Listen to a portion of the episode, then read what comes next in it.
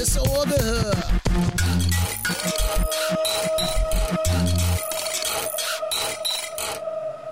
Der Anlass. Ich war in, im Wartezimmer meines Hausarztes, da traf ich eine Person, die ich schon seit Ewigkeiten nicht mehr gesehen hatte. Nennen wir ihn mal Tom. Der war mir bekannt als.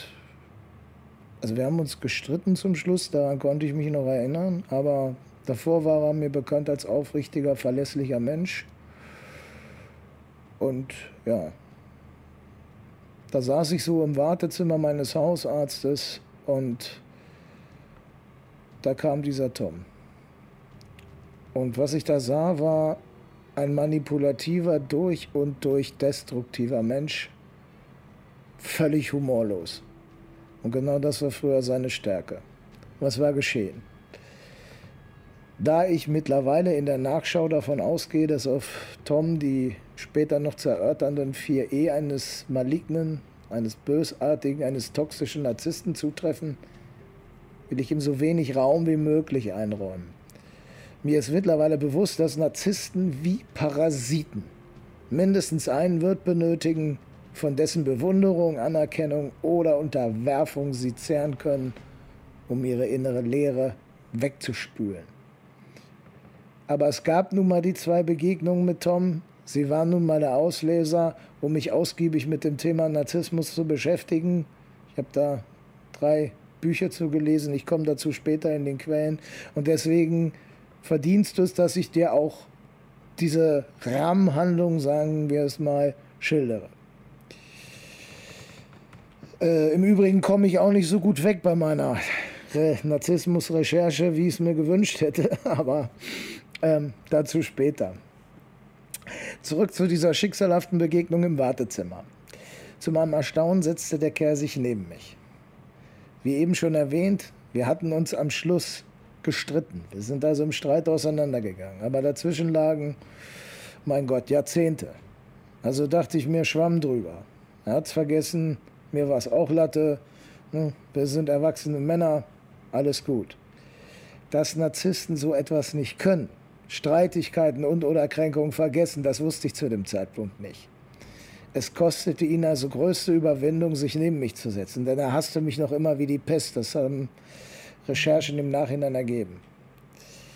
Dann rückte er so ein Stückchen ran und flüsterte mir eine rhetorische Frage ins Ohr. Und mir kam es so vor, als enthielt die mehr Kränkungen als Wörter. So fühlt es sich zumindest an.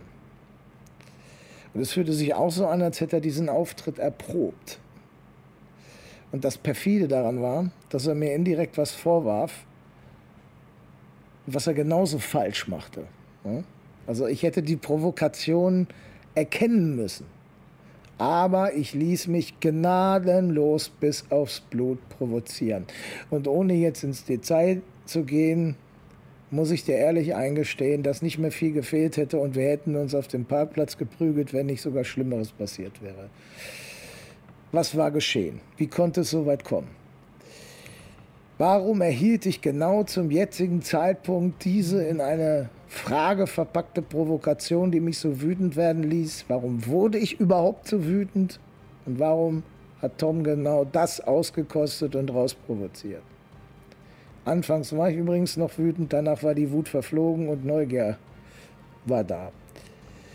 Aber ich erinnere mich noch genau, wie er da auf dem Parkplatz stand mit diesem reinen, destillierten Hass im Gesicht. Da habe ich echt gedacht, ich habe da ein Monster vor mir. Aber ich war mir sicher, da ich ihn ja auch kannte, ne? nicht gut, aber ich kannte ihn, innerlich musste das bei ihm anders aussehen. Und im Nachhinein weiß ich auch, dass es innerlich bei Narzissten anders aussieht. Es ist wie im Innern eines Orkans. Da ist stille Leere. Ja? Es musste auch so bei ihm, also so wird es auch bei ihm ausgesehen haben. Ne? Eine fürchterliche Leere. Narzissten lieben sich nicht etwa selbst, wie viele glauben. Es wird ja viel von Selbstrede ge, äh, gesprochen. Dazu sind sie nicht fähig. Sie sind nicht fähig zu lieben. Sie sind auf die ständige Anerkennung, auf die Bewunderung anderer angewiesen. Wer das verweigert, ist ein Feind. Es gibt nur schwarz, weiß, gut, böse, binär, binäres Denken. Wahre Freiheit wird ein solcher Mensch meines Erachtens nach nie erlangen können. Denn dafür bedarf es selbst einer Selbstannahme. Man muss intrinsisch sich selbst akzeptieren. Und das kann ein Narzisst nicht. Der wird immer unglücklich bleiben, nie genug bekommen denn nichts auf der Welt wird seine innere Leere fühlen. Um eins klarzustellen, ich will mich hier nicht zu Besserem aufschwingen, zum großen weisen Zampano, zum, zum, zu, zu jemandem, der keine negativen Eigenschaften hat, weiß der Teufel zum Hilfspapst. Denn man muss sich ja ehrlicherweise auch fragen, warum habe ich mich denn so derbe provozieren lassen? Ne? Bei der Recherche später hat es mich dann getroffen wie mit einer Abrissbirne. Ne? Ich habe ebenfalls narzisstische Charakterzüge, wie viele andere auch, die im Rampenlicht stehen, die Erfolg haben. Sonst hätte ich mich nicht so provozieren lassen. Und das festzustellen war für mich auch ein ganz schöner Schock. Allerdings bin ich kritikfähig und fähig zur Selbstreflexion, empathiefähig und vor allem kann ich herrlich über mich selber lachen. Damit bin ich wenigstens für die narzisstische Persönlichkeitsstörung raus. Ja, wer weiß, was ich noch alles habe. ich glaube, da bleibt noch genug über. Es bleibt natürlich noch die Frage, warum Tom mich gerade dort im Wartezimmer provoziert hatte. Ja, wir sind uns davor schon begegnet, da war ich mir im Nachhinein sicher. Also es musste einen Grund für, einen Zeit, für den Zeitpunkt geben und ich glaube auch zu wissen, welcher das war, aber ich will nicht alles vorwegnehmen, sonst ist ja die ganze Spannung raus.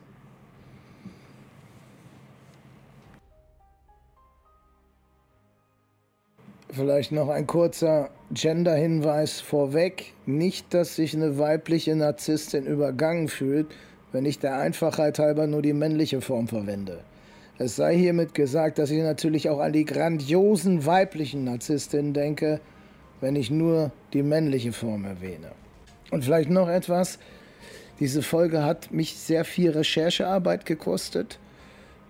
Und ich habe die versucht, sehr wissenschaftlich aufzubauen, wie ich auch äh, das von meinen Studiengängen gewöhnt bin. Ich würde mich im Übrigen ganz, ganz, ganz dolle freuen, wenn du mir irgendwo eine gute Bewertung hinterlässt. Allerdings natürlich nur, wenn es dir auch wirklich gefällt und dir diese Folge was gebracht hat. Ich bin Sportler nebenbei noch und äh, Doping brauche ich nicht. Ja? Also was nicht echt ist, äh, ist scheiße. Ja, also wenn dir das Ding nicht gefällt, dann ist es eben so. Ne? Dann kannst du auch meinetwegen eine schlechte Bewertung hinterlassen. Aber wenn es dir gefällt, manchmal hat man einfach keinen Bock oder ist so faul und die Leute wissen gar nicht, wie viel das bedeutet für jemanden, der gerade anfängt, sich so ein bisschen was aufzubauen, podcastmäßig. Da ist so eine gute Bewertung äh, Gold wert. Deswegen, wenn es dir gefällt, ich würde mich riesig drüber freuen. Worum geht es in dieser Folge?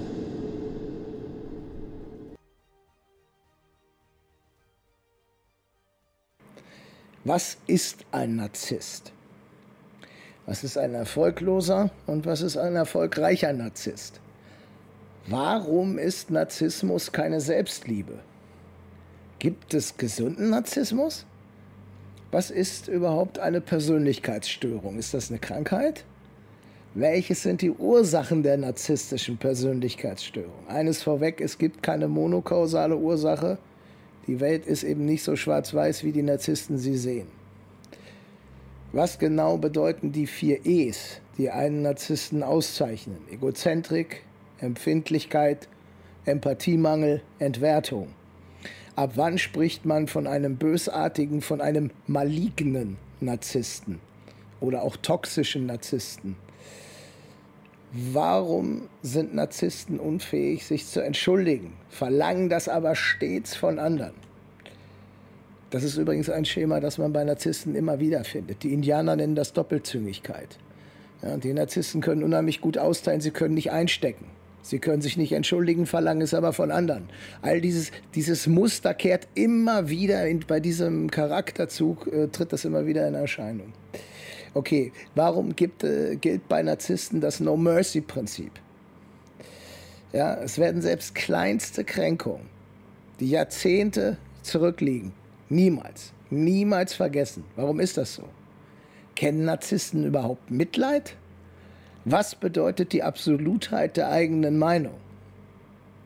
Und dann ganz wichtig am Schluss, und ich denke, das ist der wichtigste Part für die Leute, die mit Narzissten zu tun haben, und zwar regelmäßig. Ähm, wie geht man mit den Provokationen, Erniedrigungen, Drohungen um, die von diesen äh, Narzissten ausgehen? Meine Quellen. Ich nenne jetzt im Vorfeld meine Quellen, denn das gehört sich so, wenn man etwas wissenschaftlich oder besser gesagt, wenn man etwas fundiert berichtet, dann sollte man die Personen auch darüber informieren, dich darüber informieren, woher habe ich dieses ganze Wissen. Mein Studium beginnt ja erst. Abgesehen davon, dass ich mich damit schon vorher beschäftigt habe, weil ich alle sechs Monate neue Romane anfange. Unter anderem habe ich eine ganze Weile mich mit, mit Psychopathie beschäftigt. Das ist in dem Sinne kein, äh, also Psychopathen sind auch Narzissten mit einer dissozialen Persönlichkeitsstörung und da kommt noch ein bisschen was dazu. Das würde jetzt zu weit führen. Aber ich habe mich schon immer mit Persönlichkeitsprofilen, mit Psychologie beschäftigt. Aber äh, zu diesem Thema habe ich folgende Bücher gelesen. Und zwar einmal gestatten, ich bin ein Arschloch. ein netter Narzisst und Psychiater erklärt, wie sie Narzissten entlarven und ihnen Paroli bieten. Ja, das ist von Dr. Med Pablo Hagemeyer. Von demselben Autor stammt auch das Buch Die perfiden Spiele der Narzissten, der nette Narzissmus Doc klärt auf. So, und jetzt kommt das mit Abstand beste Buch. Die Narzissmusfalle, Anleitung zur Menschen- und Selbstkenntnis von Reinhard Haller. Das fand ich persönlich am besten. Und dann habe ich mir noch ein YouTube-Video angeguckt. Ich bin bei YouTube-Videos immer sehr vorsichtig. Die sind mir nicht wissenschaftlich genug. Also ich bin da schon jemand, ich nichts gegen YouTube-Videos, ich mache selber welche, aber es gibt so bestimmte Dinge, die YouTuber gerne haben möchten und worauf sie oft aus sind. Ich auch, ja, als YouTuber. Das deckt sich nicht immer mit wissenschaftlichem Arbeiten. Äh, ich habe mir ein YouTube-Video als einziges reingezogen, narzisstische Persönlichkeitsstörung, richtiger Umgang mit Narzissten von Dr. Reinhard Pichler der konnte mir nichts Neues beibringen. Das, was in den Büchern stand, war erheblich besser. Nichts gegen sein Video. Geiles Video, super. Wenn man die Bücher nicht gelesen hat, kann ich das nur empfehlen. Wenn man die Bücher gelesen hat, braucht man das Video nicht mehr. So, dann habe ich noch aus der Dunkelkammer des Bösen. Das stammt äh, neue Berichte vom bekanntesten Kriminalbiologen der Welt. Ich denke mal, ihr wisst, wen ich meine, Marc Benecke. Und dann gibt es noch eine sehr berühmte Seite über Narzissmus, das ist www.narzissmusverstehen.de die Lady, die das macht, die macht auch Videos dazu. Die ist ganz spezialisiert auf dieses Thema. So, das waren meine Quellen. Der Narzisst, insbesondere die Sage von Narziss und Echo. Manche mögen es für überflüssig halten. Ich bin immer jemand, der für jede Quelle dankbar ist, die das Wissen erweitert. Und die klassische Quelle für die Frage, was ist ein Narzisst, ist die Sage von Narziss und Echo. Die werde ich euch jetzt mal vorlesen. Narziss der Eingebildete. Im alten Griechenland bekam eine junge Frau ein Kind. Sie nannte es Narziss. Nach seiner Geburt sagte ihr ein Wahrsager voraus, dass das Kind glücklich und lange leben würde. Allerdings nur so lange, bis es sich selbst erkennen würde. Das machte der Mutter Angst, und von dem Moment an behütete sie ihr Kind und ließ es nicht aus den Augen. Sie las ihm jeden Wunsch von den Augen ab und verwöhnte Narziss nach Strich und Faden. Narziss wurde zu einem wunderschönen jungen Mann, und da er so sehr verwöhnt worden war, war er unglaublich eingebildet und eitel. Viele Menschen wurden auf ihn aufmerksam und lagen ihm zu Füßen. Er hatte unzählige Verehrerinnen doch keine war gut genug für ihn. Er ließ sie alle eiskalt abblitzen. Echo die Gestrafte. Eines Tages traf er auf Echo, eine schöne Nymphe, die früher damit bestraft worden war, nur noch nachreden zu können, was ihr gegenüber gesagt wurde. Auch sie verliebte sich augenblicklich und unsterblich in Narziss. Doch sie war schüchtern und so verfolgte sie Narziss eines Tages bei seinem Spaziergang durch den Wald wobei sie sich in Büschen versteckte. Als Narziss sie hörte, fragte er, ist jemand hier? Die arme Nymphe, die nur nachsagen konnte, antwortete, hier, hier. So stellte er ihr ein paar Fragen, die sie nur wiederholen konnte. Schlussendlich traute sie sich dann, den Busch zu ver verlassen. Aber als Narziss Echo sah, verlor er das Interesse und ließ auch sie links liegen. Echo war daraufhin zutiefst gekränkt und zog sich in eine Höhle zurück, die sie nie mehr verlassen würde. Ihre unerfüllte Liebe zu Narziss ließ sie langsam verhungern, bis nichts mehr von ihr übrig war als ihre Stimme. Noch heute kennen wir sie als das Echo. Narziss, der Bestrafte. Für das, was er Echo angetan hatte, wurde Narziss von den Göttern bestraft. Er sollte sich von nun an auch so sehr nach einer Liebe verzehren, die er nicht bekommen konnte, wie es Echo und all die anderen wegen ihm getan hatten, so dass auch er einen langsamen Tod aus Liebeskummer sterben würde. Als Narziss daraufhin an einem Ufer vorbeiging und dabei sein Spiegelbild entdeckte, verliebte er sich in es. Er versuchte es zu umarmen, aber es gelang ihm nicht, denn es war nur ein Bild im Wasser. Voller Liebe verbrachte er von da an Tag und Nacht am Ufer und schaute verliebt in sein Spiegelbild. Aber da er es nie erreichen konnte, um es zu lieben, wurde er voll, wurde er voll Kummer und aß nichts mehr. So starb auch er an seiner äh, unerfüllten Liebe und die Prophezeiung des Wahrsagers hatte sich letztendlich erfüllt. So, was lehrt uns das? Der Narzisst, der wird niemals sein Glück finden, egal ob mit oder ohne Partner, denn das, was er wirklich braucht, ist Selbstannahme. Auch wenn er noch so selbstverliebt ist, was er ja im Grunde genommen nicht ist, denn er kann gar keine Liebe empfinden, äh, würde er sich nie selbst akzeptieren. Denn würde er sich selbst akzeptieren, dann müsste er seine Anerkennung nicht ständig aus der Aufmerksamkeit anderer ziehen. Auch der Partner des Narzissten ist auf ewig unglücklich, wenn er bei dem Narzissten bleibt. Er wird sich vom Narzissten immer kleiner machen lassen und sein böses Spiel mitspielen müssen, solange er eine Beziehung überleben möchte. Aber egal, was er auch tut, es wird den Narzissten nie zufriedenstellen, zumindest nie lange. Immer wird der Partner das Gefühl haben, nicht gut genug zu sein. Erst wenn er oder sie sich von ihm oder ihr lossagt, wird sein Leben und sein Herz heilen können. Die dramatische Geschichte von Narziss und Echo zeigt uns, dass es für eine Beziehung mit einem Narzissten keine Zukunft gibt. Keiner der beiden wird je glücklich werden, wenn sie zusammen sind.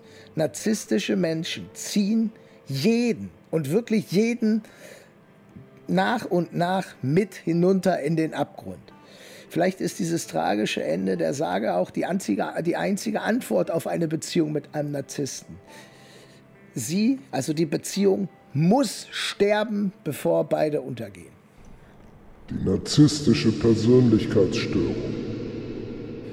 So, kommen wir mal zur Definition der narzisstischen Persönlichkeitsstörung. Dafür müssen wir erstmal wissen, was ist überhaupt eine Persönlichkeitsstörung. Also, in der Psychiatrie bezeichnet man mit Persönlichkeit, auch das lese ich jetzt mal wieder ab, die Summe aller psychischen Eigenschaften und Verhaltensbereitschaften, die dem Einzelnen seine eigentümliche, unverwechselbare Individualität, seine persönliche Eigenart verleihen. Es sind jene Züge, in denen wir uns von anderen unterscheiden. Dazu gehören Charakter, Temperament und die körperliche Gesamtbeschaffenheit eines Lebewesens. Mit Charakter meinen wir die stabilen Verhaltens- und Werteeinstellungen, mit Temperament das gemütsmäßige Verhalten, also die Emotionalität und der Intellekt bezieht sich auf die stabilen geistigen Verhaltensweisen. Das stammt von Reinhard Haller, die Narzissmusfalle, Anleitung zur Menschen- und Selbstkenntnis, Seite 91, 92. Was meinen wir mit Persönlichkeitsstörungen? Mit Persönlichkeitsstörungen sind alle extremen Abweichungen in der Persönlichkeitsstruktur gemeint. Der Übergang von normaler zu akzentuierter und weiter zu gestörter Persönlichkeit ist fließend. Wir haben also die normale Persönlichkeit in Anführungsstrichen, die akzentuierte Persönlichkeit und dann haben wir die gestörte Persönlichkeit. Aber ganz wichtig, Persönlichkeitsstörungen sind keine Krankheiten, sondern Normabweichungen also von normalen Charakteranlagen, zugespitzte Wesenszüge. Wesenszüge. Und sie haben auch nur dann Störungscharakter, wenn jemand darunter leidet, entweder die betroffene Person und oder deren Umgebung. So. Welche Persönlichkeitsstörungen gibt es? Im heute gebräuchlichen Diagnoseschema der WHO, ne, das ist so eine internationale Klassifikation psychischer Erkrankungen, hat man sich auf folgende Typen geeinigt. Jetzt muss ich wieder ablesen. Da gibt es zunächst mal die paranoide Persönlichkeitsstörung, die durch übertriebene Empfindlichkeit, krankhaftes Misstrauen und Querulanz geprägt ist. Dann gibt es die schizoide Persönlichkeitsstörung, welche dem Typ des distanzierten Einzelgängers und des Sonderlings entspricht. Dann gibt es die für die Kriminalität besonders interessante dissoziale Persönlichkeitsstörung, welche durch Gefühlsarmut, Verantwortungslosigkeit, geringe Frustrationstoleranz und Missachtung sozialer Normen gekennzeichnet ist.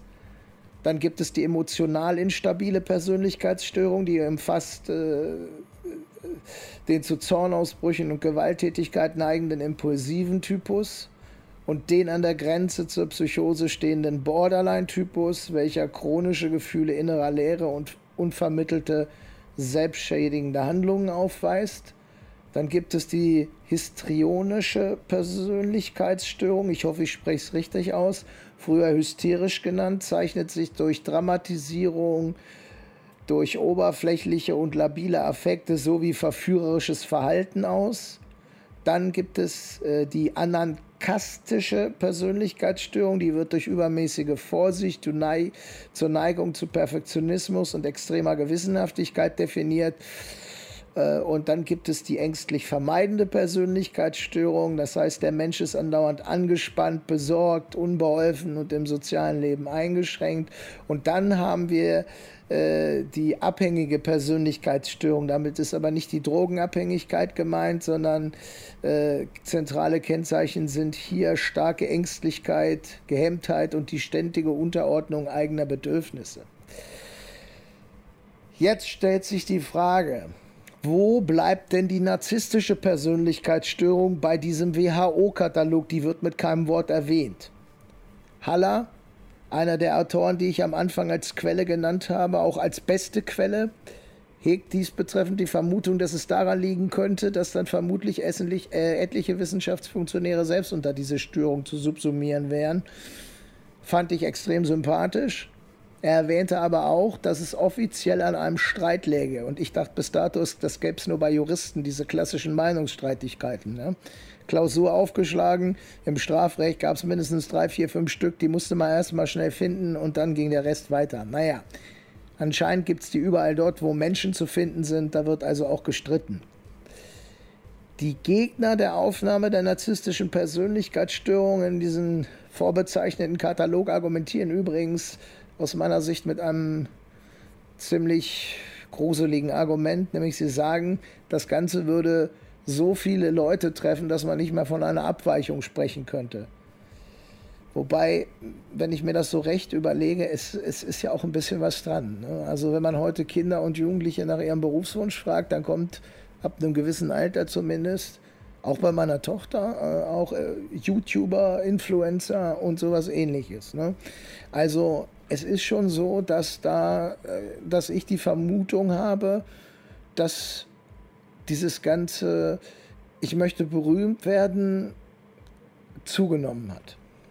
So, dann haben wir noch ein paar andere Definitionen. Ich finde die kurze Variante von Haller sehr, sehr gut.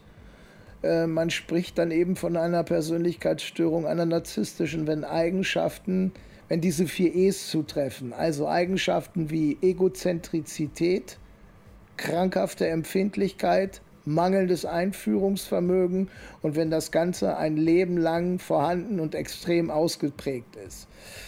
Und das habe ich jetzt noch hinzugefügt, bei bösartigen Narzissten kommt eben auch noch die Entwertung hinzu.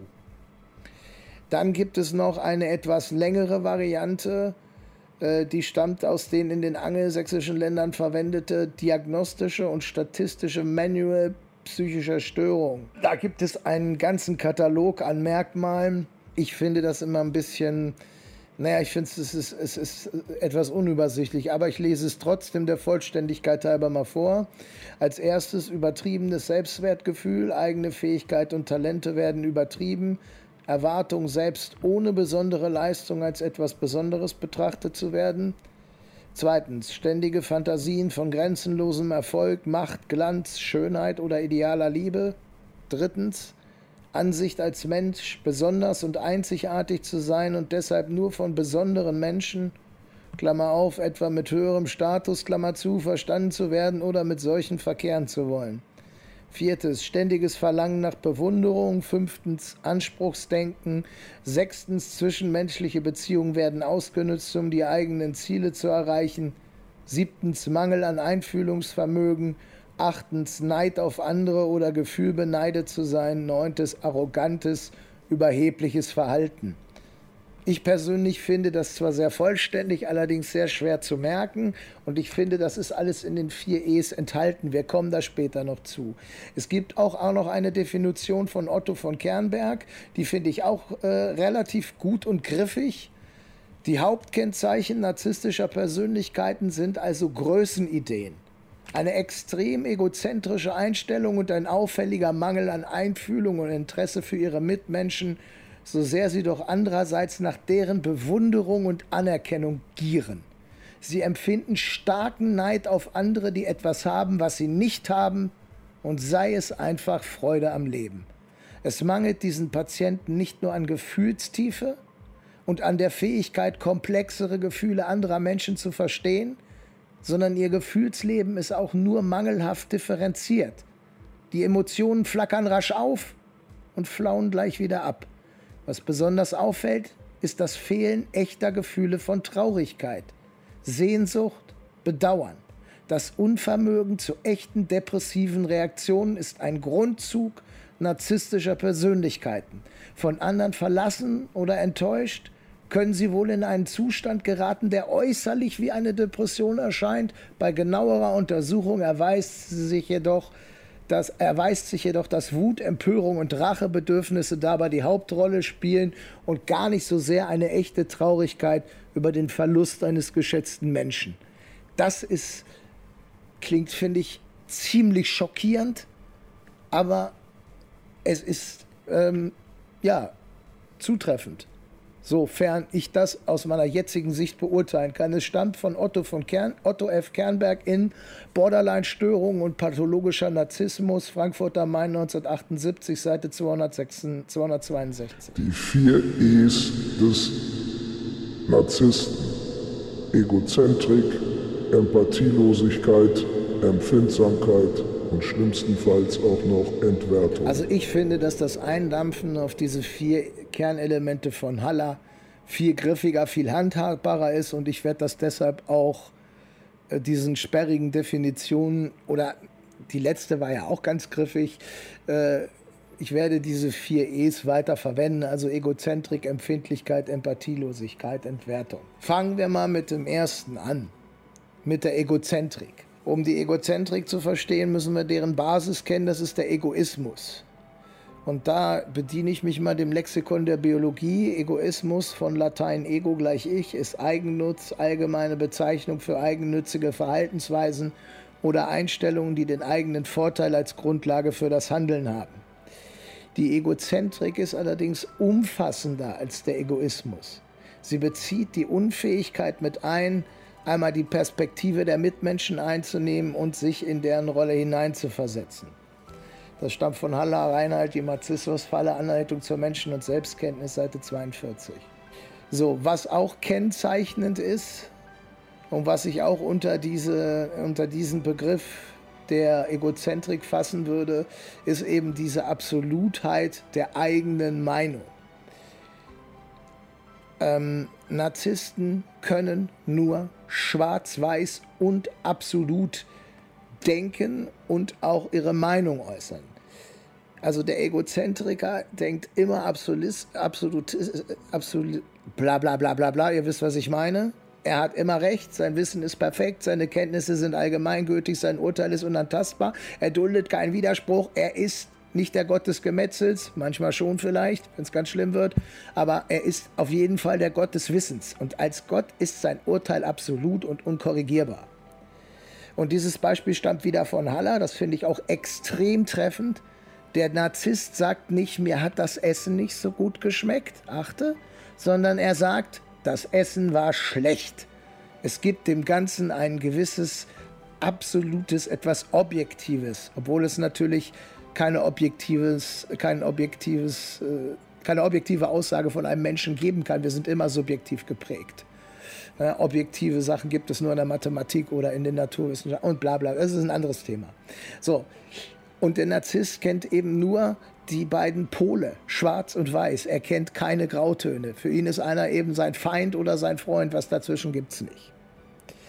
Was auch noch kennzeichnend ist und ich auch noch unter diesen unter dieses E fassen würde, ist, ähm, ich nenne es mal das Entschuldigungsbias.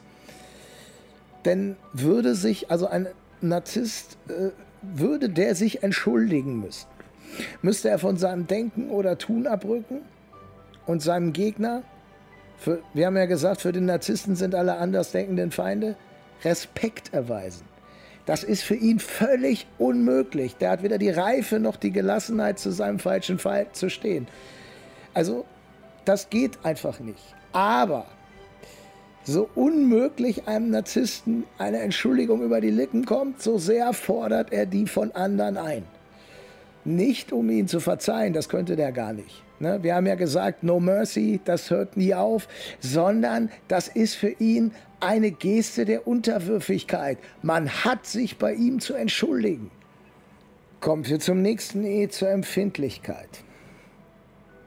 Auch hier bediene ich mich wieder einer Definition von Haller. Von Kindheitstagen an, von panischer Angst geplagt, nicht gut genug zu sein oder zu wenig an emotionalem Futter zu erhalten, wehren sie sich permanent gegen mögliche Missachtung. Sie leben in ständiger Furcht vor Tadel, Zurechtweisung und Benachteiligung. Haller Reinhardt, Narzissmusfalle, Seite 45. Es gibt Narzissten, die, sind, die werden verhältnismäßig schnell labil und äh, geraten öfter in eine Selbstwertkrise. Man kann es eigentlich, finde ich, so ausdrücken, je weiter das Selbstbild des Narzissten von der Realität entfernt ist, umso labiler ist er. Also es verbirgt sich hinter dieser glanzlosen, äh, äh, vollen Fassade in, immer ein fragiles Selbstwertgefühl. Kritik bedeutet Dolchstoß. Ja, also es ist nicht nur,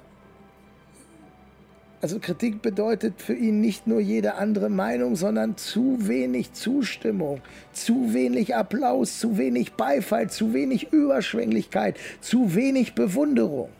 Ja, das ist es eben, was ihn so verletzt. Und dann auch wieder eine der Fragen vom Anfang. Es gibt erfolgreiche und erfolglose Narzissten. Am gefährlichsten sind die erfolglosen Narzissten. Das ist nämlich besonders schlimm wird's, ne, wenn die nämlich keine Fähigkeiten entwickeln, mit denen sie positiv auffallen können. Nehmen wir mal einen erfolgreichen Narzissten, einen sehr erfolgreichen, das ist Gerd Schröder. Er ist ein Paradebeispiel.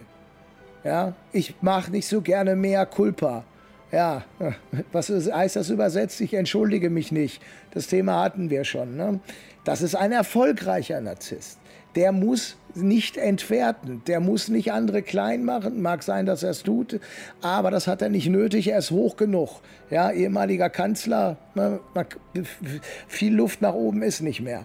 Ja, es ist im Übrigen so, dass viele Narzissten erfolgreich sind. Es ist nicht so, dass das erfolglose Menschen sind. Aber es gibt eben diese erfolglosen Narzissten, die bekommen im echten Leben nichts gebacken.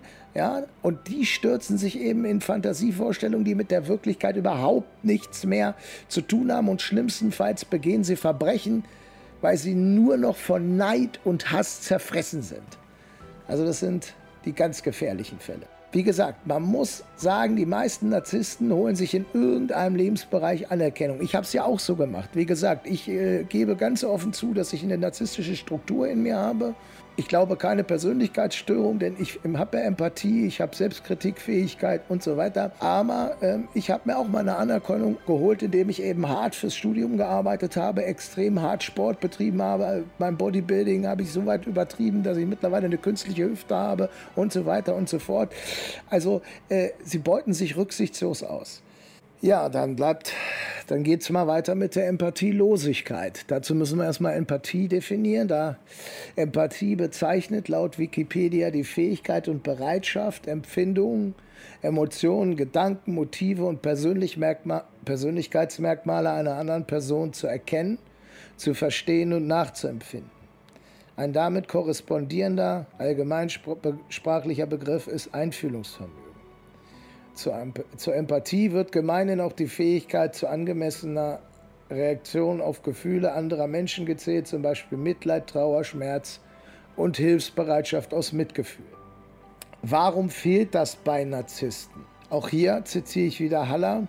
Tiefenpsychologisch wird das unterentwickelte Einfühlungsvermögen auf Enttäuschung und Traumatisierung in der Kindheit zurückgeführt.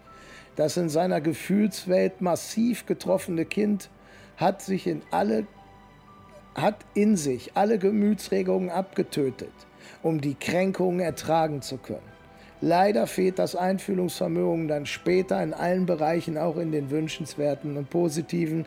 Haller, die Narzissmusfalle, äh, Seite 48 bis 49. Und da sind wir auch schon beim Bereich No Mercy. Gott verzeiht ein Narzisst nie. Ein Narzisst vergisst nie. Wer einmal einen Narzissten beleidigt hat, erhält keine Chance auf Wiedergutmachung. Da helfen weder Rechtfertigungen und Entschuldigungen, noch Demutsgestungen, noch Unterwerfungsrituale. Äh, die Kränkung des Narzissten sitzt tief, tiefer als Versöhnlichkeit, Vernunft, Harmoniebedürfnis. Denn Verzeihen setzt ja auch ein Hineinfühlen in den anderen und Reflexion der eigenen Reaktion voraus. Beides ist dem Narzissten nicht möglich. Vielmehr wird er sich, einmal, äh, wenn er einmal attackiert wurde, noch enger an sein gewohntes Verhalten klammern, sich noch mehr in seine Grandiosität versteigen und Kritiker noch mehr verachten und entwerten. Wie gesagt, Gott verzeiht ein Narzisst nie. Da stellt sich die Frage, kennen Narzissten Mitleid? Nein. Wenn ja, also wenn Mitleid geäußert wird, dann nur, damit die eigene Fassade der Herzlichkeit keinen Kratzer bekommt. Also wenn auf offener Straße die 78-jährige Oma mit der MG aus einem herausfahrenden äh, Mafia-Straßenkreuzer äh, erschossen wird und der Narzisst steht daneben, dann würde er am liebsten weitergehen und weiter an seinem Eis lecken. Ja, das würde aber auffallen, wenn es am helllichten Tage ist. Er sagt er, oh Gott, oh Gott, oh Gott, oh Gott, Frau Müller, oh meine Güte, mein Gott, das tut mir ja so leid. Vielleicht sollte er ja auch helfen, vielleicht macht er auch das. Aber er macht das nicht, weil, es, weil ihr Frau Müller am Herzen liegt, sondern weil sonst würde sein Bild beschädigt werden. Ja? Ganz anders ist es allerdings mit Selbstmitleid. Da ertrinkt der Narzisst geradezu drin. Er ist also von Selbstmitleid, er ist so bedauernswert, also da taucht der voll rein. Er inszeniert seinen Schmerz, seinen Frust, seine Niederlage als ein Drama, wie es Shakespeare nicht besser hätte schreiben können. Ich komme mal kurz zurück auf den Fall Tom. Da bestätigt sich auch das. Denn ich sprach ihm im Nachgang nochmal darauf an, dass ich total erschreckt darüber gewesen sei, wie sei, also sein hassverzerrtes Gesicht hätte mich also total in Schrecken versetzt. Da war seine Antwort ganz lapidar, das läge daran, dass er nur von Vollidioten und Versagern umgeben wäre und äh, ihn das in den Hass hineinquälen würde. Ja, also das ist völlig typisch am Anfang war ich äh, völlig irritiert über diesen Satz. Jetzt ist er, also da sagt meine Informatikerseele wiederum, es ist eine ganz, ganz logische ähm, Konsequenz. Wenn, dann. Wenn du das und das sagst, dann äh, triggert das sofort sein unendliches Selbstmitleid. Alle um ihn herum sind ganz, ganz schrecklich. Er muss ganz viel ertragen. Jetzt kommen wir mal zur Entwertung und auch zum eigentlichen malignen zum bösartigen, zum toxischen Narzissten. Fangen wir mal mit der Entwertung an. Die Entwertung beruht auf einem speziellen psychischen Mechanismus. Im Gegensatz zum, ich sag mal, normalen narzisstischen Handeln, das eben der Aufwertung, der Selbsterhöhung dient, bleibt der Entwerter so, wie er ist. Durchschnittlich, farblos, graue Maus, wie auch immer man es nennen will. Da er aber wie jeder andere Narzisst auch den anderen überlegen sein möchte, schafft er das nur, indem er sich seine herausragende Position durch Niederdrücken der anderen schafft. Der Narzisst versucht sich selbst aufzuwerten, indem er andere niedermacht. So bleibt er, sage ich mal, trotz seiner Einäugigkeit der König unter den Blinden. Das entwertende Element gibt dem Narzissmus seinen bösen, seinen malignen Charakter. Ja, das ist am dramatischsten, zeigt sich das eben bei Sadisten, Serienkillern und bösartigen Diktatoren, aber nicht nur dort. Jetzt stellt sich erstmal die Frage, was macht den malignen Narzissmus aus? Also ich habe es eben schon gesagt, die Entwertung. Zu dieser Entwertung, also etwas von gefährlichsten bei diesem malignen Narzissmus ist der Neid. Und dieser Neid auf andere Personen führt eben immer wieder zu dieser Entwertung. Ne? Wir erinnern uns an Tom. Tom war neidisch auf mich, er musste mich entwerten. Er musste mich entwerten, damit es ihm wieder besser geht. Das Gefährlichste ist eben dieser Dauerneid, und das äh, damit begleitet dieses bohrende Gefühl, andere ständig niedermachen zu müssen, andere ständig zu demütigen, zu unterwerfen. Und äh, diese antisozialen Züge des bösartigen Narzissten zeigen sich eben in seinem parasitären Verhalten. Er legt also eine ganz hohe Ansprüchlichkeit an den Tag, beutet alles rücksichtslos aus, zeigt sich dabei als Meister im Blenden, im Lügen, im Betrügen und holt sich mit Selbstverständlichkeit und Rücksichtslosigkeit all das, was ihm, nach sein, was ihm seiner Meinung nach zusteht. Ein maligner Narzisst ist meistens auch sehr gewalttätig. Er kann moralische Bedenken entwickeln und kann sich dem anderen gegenüber interessiert, geben allerdings nur denen, die sich ihm eben unterwerfen. Das hat keinen Tiefgang, sondern dient nur dem Ziel, dass er wieder die Fassade wahren kann. Ansonsten hat er ein extrem hohes Aggressionspotenzial. Im normalen sozialen Leben wird das kontrolliert und zeigt sich vielleicht äh, bestenfalls in sarkastischen oder zynischen Äußerungen. Allerdings bei Stress und gespannter Atmosphäre bricht die Aggressivität durch und stellt die primitivste Form der Machtausübung dar. Man spricht eben auch von narzisstischer Wut. Und das ist das, was ich eben bei Tom gesehen habe. Das ist das, was mich so schockiert hat. Und was auch noch einmal liegenden Narzissten auszeichnet, ist eben eine paranoide Haltung, wie man sie auch bei ganz vielen äh, Diktatoren findet. Also er ist ständig in der Angst, äh, also er befürchtet jetzt, äh, wie soll ich es ausdrücken? Also er ist ständig misstrauisch, paranoid, er befürchtet weniger konkrete Verfolgung und Benachteiligung, sondern vielmehr Angriffe auf seine Grandiosität und Beschädigung seines fantastischen Selbstbildes. Ja. Das heißt, er hat irgendwie immer Angst, dass, dass seine Fassade, dass irgendwer in seine glänzende goldene Fassade schießt. Und dann äh, ist dieses Schwarz-Weiß-Denken, also noch extremer. Vielleicht hat der normale Extremist, je nach Intelligenz, noch die Fähigkeit, gewisse Grautöne wahrzunehmen. Bei dem malignen Marzisten ist das völlig äh, außerhalb des Denkbaren. Und das zeigt sich allerdings auch im Frauenbild. Ne? Also äh, es gibt die, die Ange naja, wie soll man das sagen, die, die nährend versorgende, schützende, nahezu Heilige und dann gibt es auf der anderen Seite die bösartig berechnende, kaltherzige, sich prostituierende Dreckshure. Ja? So muss man es echt mal sagen wegen dieser extremen Empfindlichkeit, Kränkbarkeit, der panischen Angst vor Verletzung des Selbstgefühls, äh, Selbstwertgefühls und des hohen Aggressionspotenzials geraten solche Personen auch immer in einen sehr gefährlichen Zustand. Ich habe es schon beschrieben, in jeden der narzisstischen Wut. Und äh, jetzt äh, kommt wieder ein Zitat, also der berühmte Psychoanalytiker Heinz Kohut führt dies auf das Bedürfnis nach Rache zurück. Die oft unverhältnismäßig heftige Wut resultiert aus der unbändigen Lust, eine Verletzung mit allen möglichen Mitteln ungeschehen zu machen. Der narzisstische Wüterich ist also im Prinzip ein verletztes, hilfloses, schreiendes Kind. Rainer Thaler, die Narzissmusfalle, Seite 106. Der Grund für die Provokation im Wartezimmer. Jetzt mal zur anfänglich gestellten Frage, warum diese Provokation im Wartezimmer geschah. Die Frage, die sich mir nach der beinahe Parkplatzprügelei vorrangig stellte, war die nach dem Zeitpunkt. Warum gerade jetzt?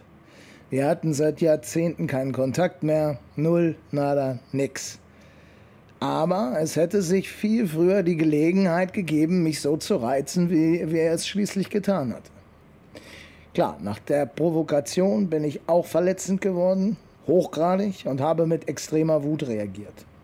Ich habe ja auch gesagt, bei mir sind auch narzisstische Charakterzüge zu finden und Narzissten können sich, glaube ich, gegenseitig hervorragend reizen. Also ich zähle mich nicht zu einem hundertprozentigen Narzissten, aber ich kann nicht von der Hand weisen, dass ich solche Charakterzüge habe. Wie ich denke, dass sie bei vielen Leuten anzutreffen sind, die irgendwo in den Medien oder sonst wo präsent sind oder sehr extrovertiert sind. Das muss ja auch nicht negativ sein. Ne? Also ich glaube ja auch, wie schon erwähnt, dass es auch einen, sage ich mal, gerade noch gesunden, einen rettenden Narzissmus gibt. Aber zurück zu dieser ganzen äh, äh, Wartezimmergeschichte. Also, was hat ihn dazu getrieben? Es hat eine Weile gedauert. Ich habe das erste Buch zum Thema Narzissmus durch. Da wurde es mir klar. Hat sich so ein bisschen angefühlt, als hätte jemand in meinem Kopf eine Tür geöffnet. Ich war früher ein Ghetto-Kid, kam aus ärmsten Verhältnissen. Meine Mutter ist früh gestorben, ich war in der ersten Klasse, ich bin bei meiner Oma groß geworden, die hatte nicht viel zu sagen, dafür hat sie Schnaps aus Gießkannen gesoffen, kein Witz. Ich bin mit 16 ausgezogen, habe alleine gelebt, habe danach genauso gesoffen wie Oma, mit dem Unterschied, dass ich Bier statt Schnaps in mich reingekippt habe. Ich habe Scheiße am laufenden Meter gebaut, bin mit den, mit den falschen Jungs abgehangen. Klingt wie aus dem billigsten Gangster-Rap, ist aber leider wahr. Die Leute, die mich kennen, wissen, dass es stimmt. Dann habe ich nach ein paar Umwegen Jura studiert. Während ich bei Tom Überfürsorge als Ursache für seine Persönlichkeitsstörung vermute, viel weiß ich natürlich nicht über seine Kindheit, nur dass er beim reichen Vater aufgewachsen war, der ihm jeden Wunsch von den Lippen abgelesen hat, war es bei mir genau das Gegenteil. Auf mich hat die Welt geschissen, so habe ich mich jedenfalls gefühlt früher. Aber dieses Gefühl der Wertlosigkeit, das hat mich verflucht hart ackern lassen. Diese Scheißwut, sich dauernd als Versager zu fühlen, hat mich wie Phönix aus der Asche aufsteigen lassen. Wie gesagt, ich kam aus der Sozialhilfe. Meine Oma hatte nicht viel, das habe ich glaube ich nicht gesagt, aber ich kam aus der Sozialhilfe, habe nach ein paar Umwegen Jura studiert. Also es griff der Teil meiner Persönlichkeit, den ich, wie gesagt, als gerade noch gesunden Narzissmus bezeichnen würde. Der Teil, den man auch von diesen ganzen Gangster-Rappern besungen hört. Und wenn ich ehrlich bin, bin ich heilfroh, dass diese Flamme des Narziss sozusagen entfacht wurde. Wenn ein Mensch, wie es bei mir zu der Zeit der Fall war, an Selbstzweifeln und ausgeprägten Minderwertigkeitsgefühlen leidet, sich zu wenig geliebt und gelobt fühlt und ständig negative Rückmeldungen erhält, dann wird er in aller Regel mit Frustration, Unsicherheit, Angst, mit allen möglichen negativen Gefühlen reagieren. Das habe ich zum Glück nicht. Ich kämpfte mit aller Kraft gegen dieses Gefühl der Wertlosigkeit an. Ich wollte es allen zeigen. Okay, ich bin dabei oft über meine körperlichen und seelischen Grenzen gegangen. Ich habe nicht umsonst einige Körperteile ersetzen müssen. Besser gesagt, die künstliche, ich habe eine künstliche Hüfte, habe mehrere Bandscheibenvorfälle, alles durch Bodybuilding, durch Kampfsport und weiß der Teufel was alles. Im Studium habe ich teilweise 16 Stunden gelernt und so weiter und so fort. Also ich habe da schon meine Grenzen überschritten. Naja, jedenfalls, äh, irgendwann erntete ich die Lorbeeren, wurde mit einem guten Staatsexamen belohnt. Aber danach musste ich mal wieder ordentlich einen herben Schicksalsschlag einstecken. Mein Boxlehrer sagte immer, man muss einmal mehr aufstehen, als man hinfällt. Das, äh, diese Fähigkeit besitze ich. Jedenfalls hat mich dieser Schicksalsschlag zurückgeworfen. Dann, bin ich, dann wechselte ich in die IT, studierte nebenbei Informatik und dann legte ich einen Raketenstart hin. Das kann man nicht anders sagen. Nach einigen Jahren war ich freiberuflicher Softwareingenieur mit gut sechsstelligen Jahreseinkommen. Meine Frau und mir, mir uns gehört ein Haus. Wir sind gleichzeitig Vermieter. Ich habe eine gesunde Tochter. Ich fing an, eine Klamottenmarke zu gründen, die mal so richtig gefloppt ist. Gibt es auch einen äh, Podcast-Beitrag dazu. Dann habe ich eben diesen Podcast hier ins Leben gerufen, einen YouTube-Kanal gegründet, beides winzig kleine Lichter und eigentlich nicht der Rede wert, aber das war alles irgendwie nachzuverfolgen. Und dann habe ich auch noch eine meiner Kurzgeschichten, also ich schreibe auch noch ganz gerne, also wie gesagt, Scanner pur äh, durch und durch. Ähm, die wurde dann in so einem kleinen Verlag veröffentlicht. Das hat, also, also man kann es sozusagen zusammenfassen, nach jahrelang Scheiße fressen ging es mir endlich mal wieder gut.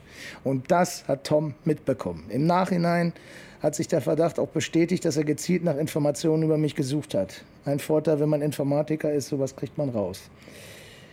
Bei ihm sah es zu der Zeit eben nicht so prickelnd aus. Ne? Er hatte, was Beziehungen angeht, nur oberflächliche Beziehungen, Masse statt Klasse, Bewunderin. Ne? Es ist klar bei Narzissten, die waren so schnell weg, wie sie wieder aufgetaucht sind. Ob er beruflich erfolgreich war, beziehungsweise ist, kann ich nicht sagen. Wie gesagt, wir standen in keinem Kontakt.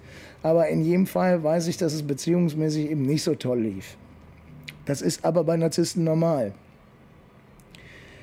So, und jetzt wirst du auch wahrscheinlich auch ahnen, was der Grund für seine Provokation war. Zumindest den Grund, den ich vermute. Neid. Er war schlichtweg neidisch. Er musste mich entwerten. Da hat er mich da gesehen im, im, im Wartezimmer und da hat er reagiert. Nur dieses Entwerten das wird sein winziges Selbstwertgefühl wieder wachsen lassen. Wie ein Junkie, der einen Schuss braucht, musste er mich niedermachen, um wieder das Blut des Narzissten zu trinken, das Gefühl, der Beste zu sein. Ursachen für die narzisstische Persönlichkeitsstörung. So, jetzt stellen wir uns mal die Frage nach den Ursachen. Hier sei mal vorausgeschickt, dass wir uns nicht auf den Pfad des Narzissten begeben sollten und hier schwarz-weiß denken, sondern das ganze Ding ist sehr komplex.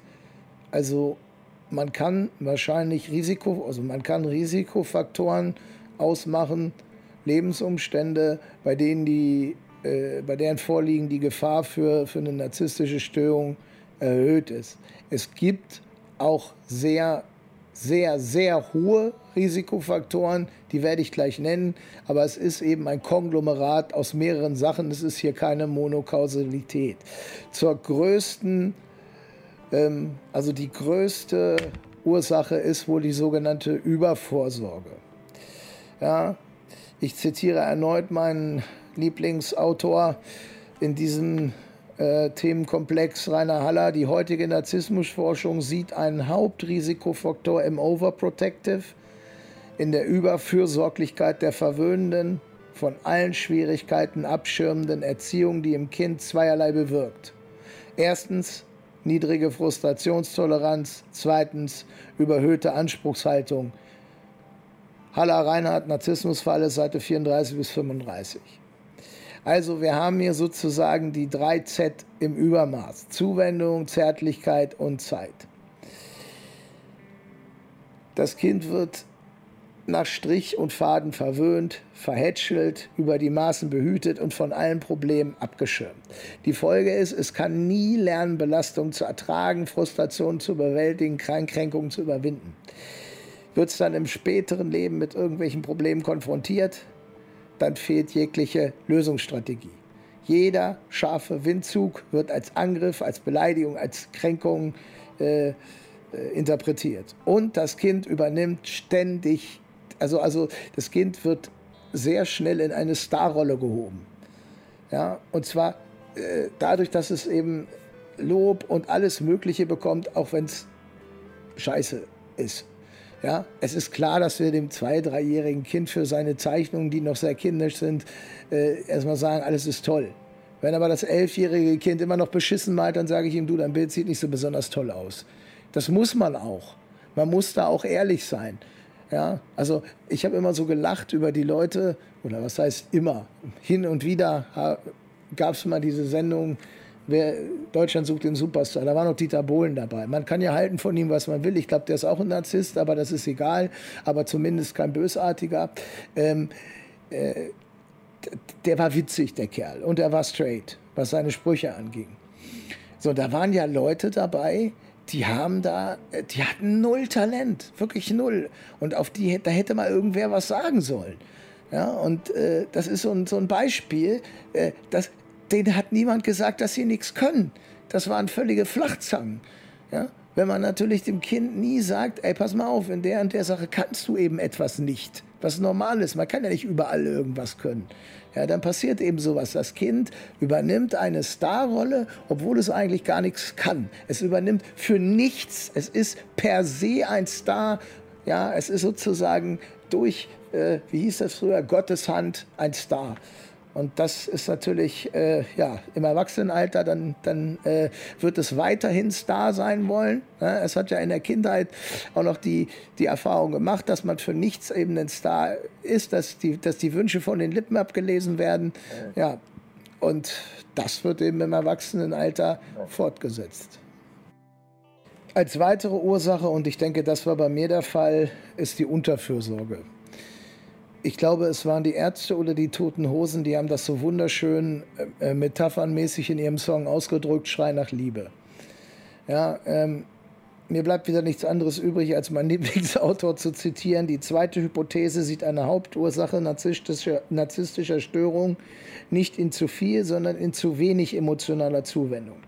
Nicht die Verwöhnung, sondern die Unterversorgung mit Gefühl und Liebe führe zum Narzissmus. Erklärt wird dies mit dem nicht befriedigten Urbedürfnis des Kindes nach positiver Emotion. Jedes menschliche Wesen braucht neben der körperlichen Versorgung die Nähe und Sicherheit seiner Eltern. Es will von Vater, Mutter, Geschwistern und Verwandten wahrgenommen, beachtet und geliebt werden. Werden diese zentralen Bedürfnisse nicht erfüllt, reagiert das Kind panisch. Mit allen Mitteln wird es versuchen, das zu bekommen, was ihm vorenthalten wird. Mit Bitten und Betteln, mit Appellen, Erpressung, zuletzt mit Gewalt. Wenn sich im Narzissmus intensive Wünsche nach Anerkennung und süchtiges Verhalten nach Bewunderung äußern, kann dies auch als Schreien nach in der Kindheit vorenthaltener Liebe interpretiert werden. Das Kind wird alle Anstrengungen unternehmen, um die ihm zustehende Zuwendung zu erhalten. So, das habe ich jetzt ganz schnell vorgelesen, weil es mir ganz unangenehm war. Ähm, das beschreibt im Grunde genommen meine Situation. Das Wichtigste zum Schluss, der Umgang mit Narzissten. Ich schätze mal, jetzt kommt der Teil, der für viele am spannendsten ist und der auch am praxisrelevantesten ist. Wie gehe ich mit Narzissten um? Was mache ich, wenn sie anfangen, mich zu bedrohen, wenn sie anfangen, mich zu erniedrigen, wenn sie sich auf meine Kosten erhöhen, wenn sie mich entwerten. Ja, was tue ich da? So, als erstes würde ich den Tipp geben, blicke hinter die Fassade. Denn wenn man etwas erkennt, wenn man etwas analysiert, nimmt das immer den Schrecken.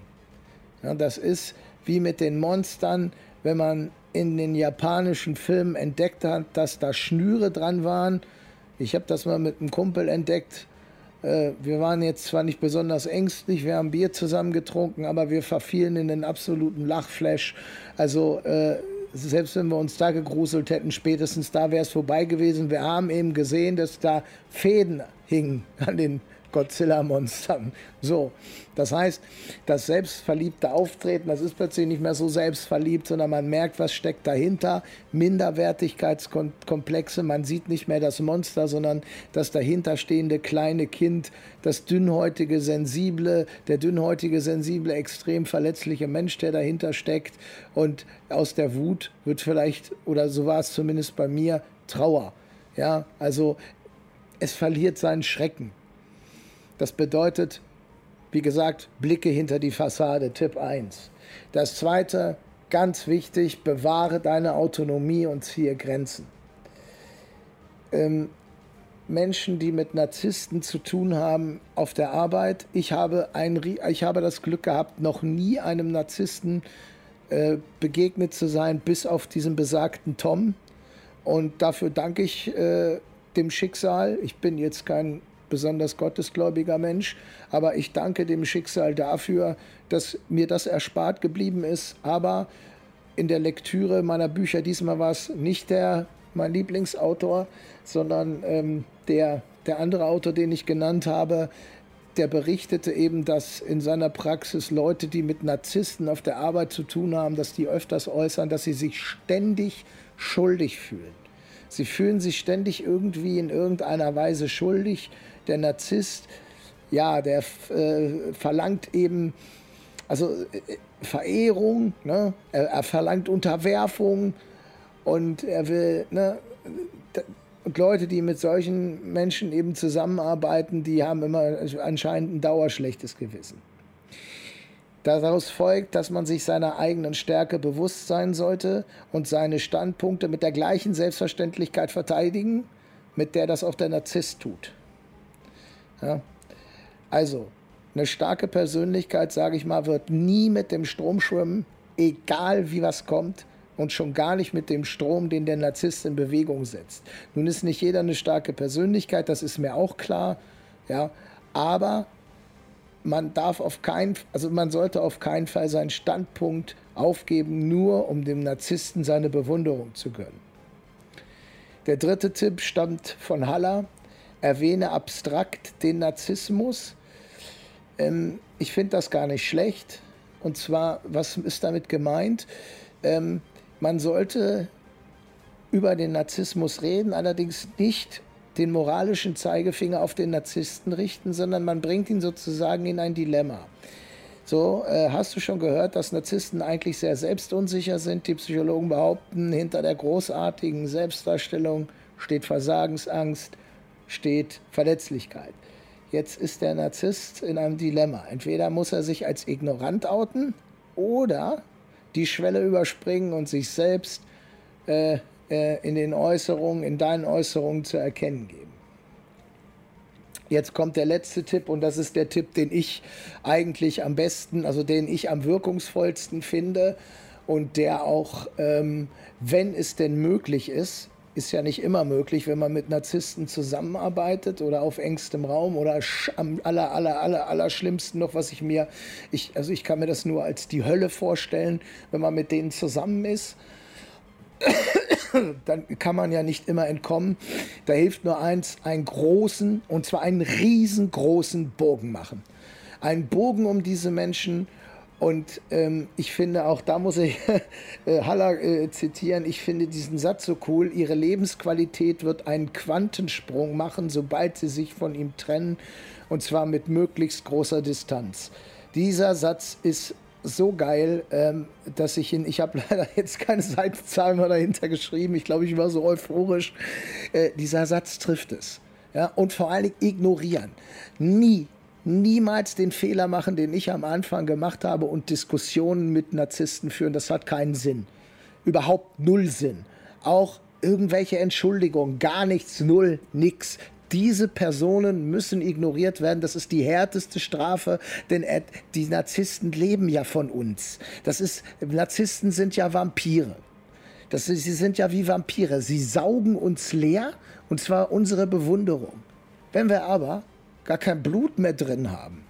Oder wenn wir gar nicht da sind, dann beißen sie in Holz, sie haben kein Blut mehr. Das ist für Narzissten das Aller, Allerschlimmste. Ignorieren, ignorieren, keine Bewunderung, keine Reaktion, gar nichts. Das ist unheimlich schwer, gerade für mich, der ja auch narzisstische Züge hat, unheimlich schwer. Ich habe den Fehler auch gemacht, ich bin auch ausgerastet, ich bin auf diese ganze, diesen ganzen Mist reingefallen, sozusagen. Das, deswegen sage ich das ja auch. Ich sage auch nicht, dass ich da der, der perfekte das perfekte Beispiel bin, sondern ich habe, ich bin ja gerade, ich habe ja genau den Fehler gemacht, aber damit du ihn nicht machst, habe ich diese Folge aufgenommen, auch um mir selber zu verdeutlichen, ne, man lernt ja immer am besten, wenn man anderen was erklärt.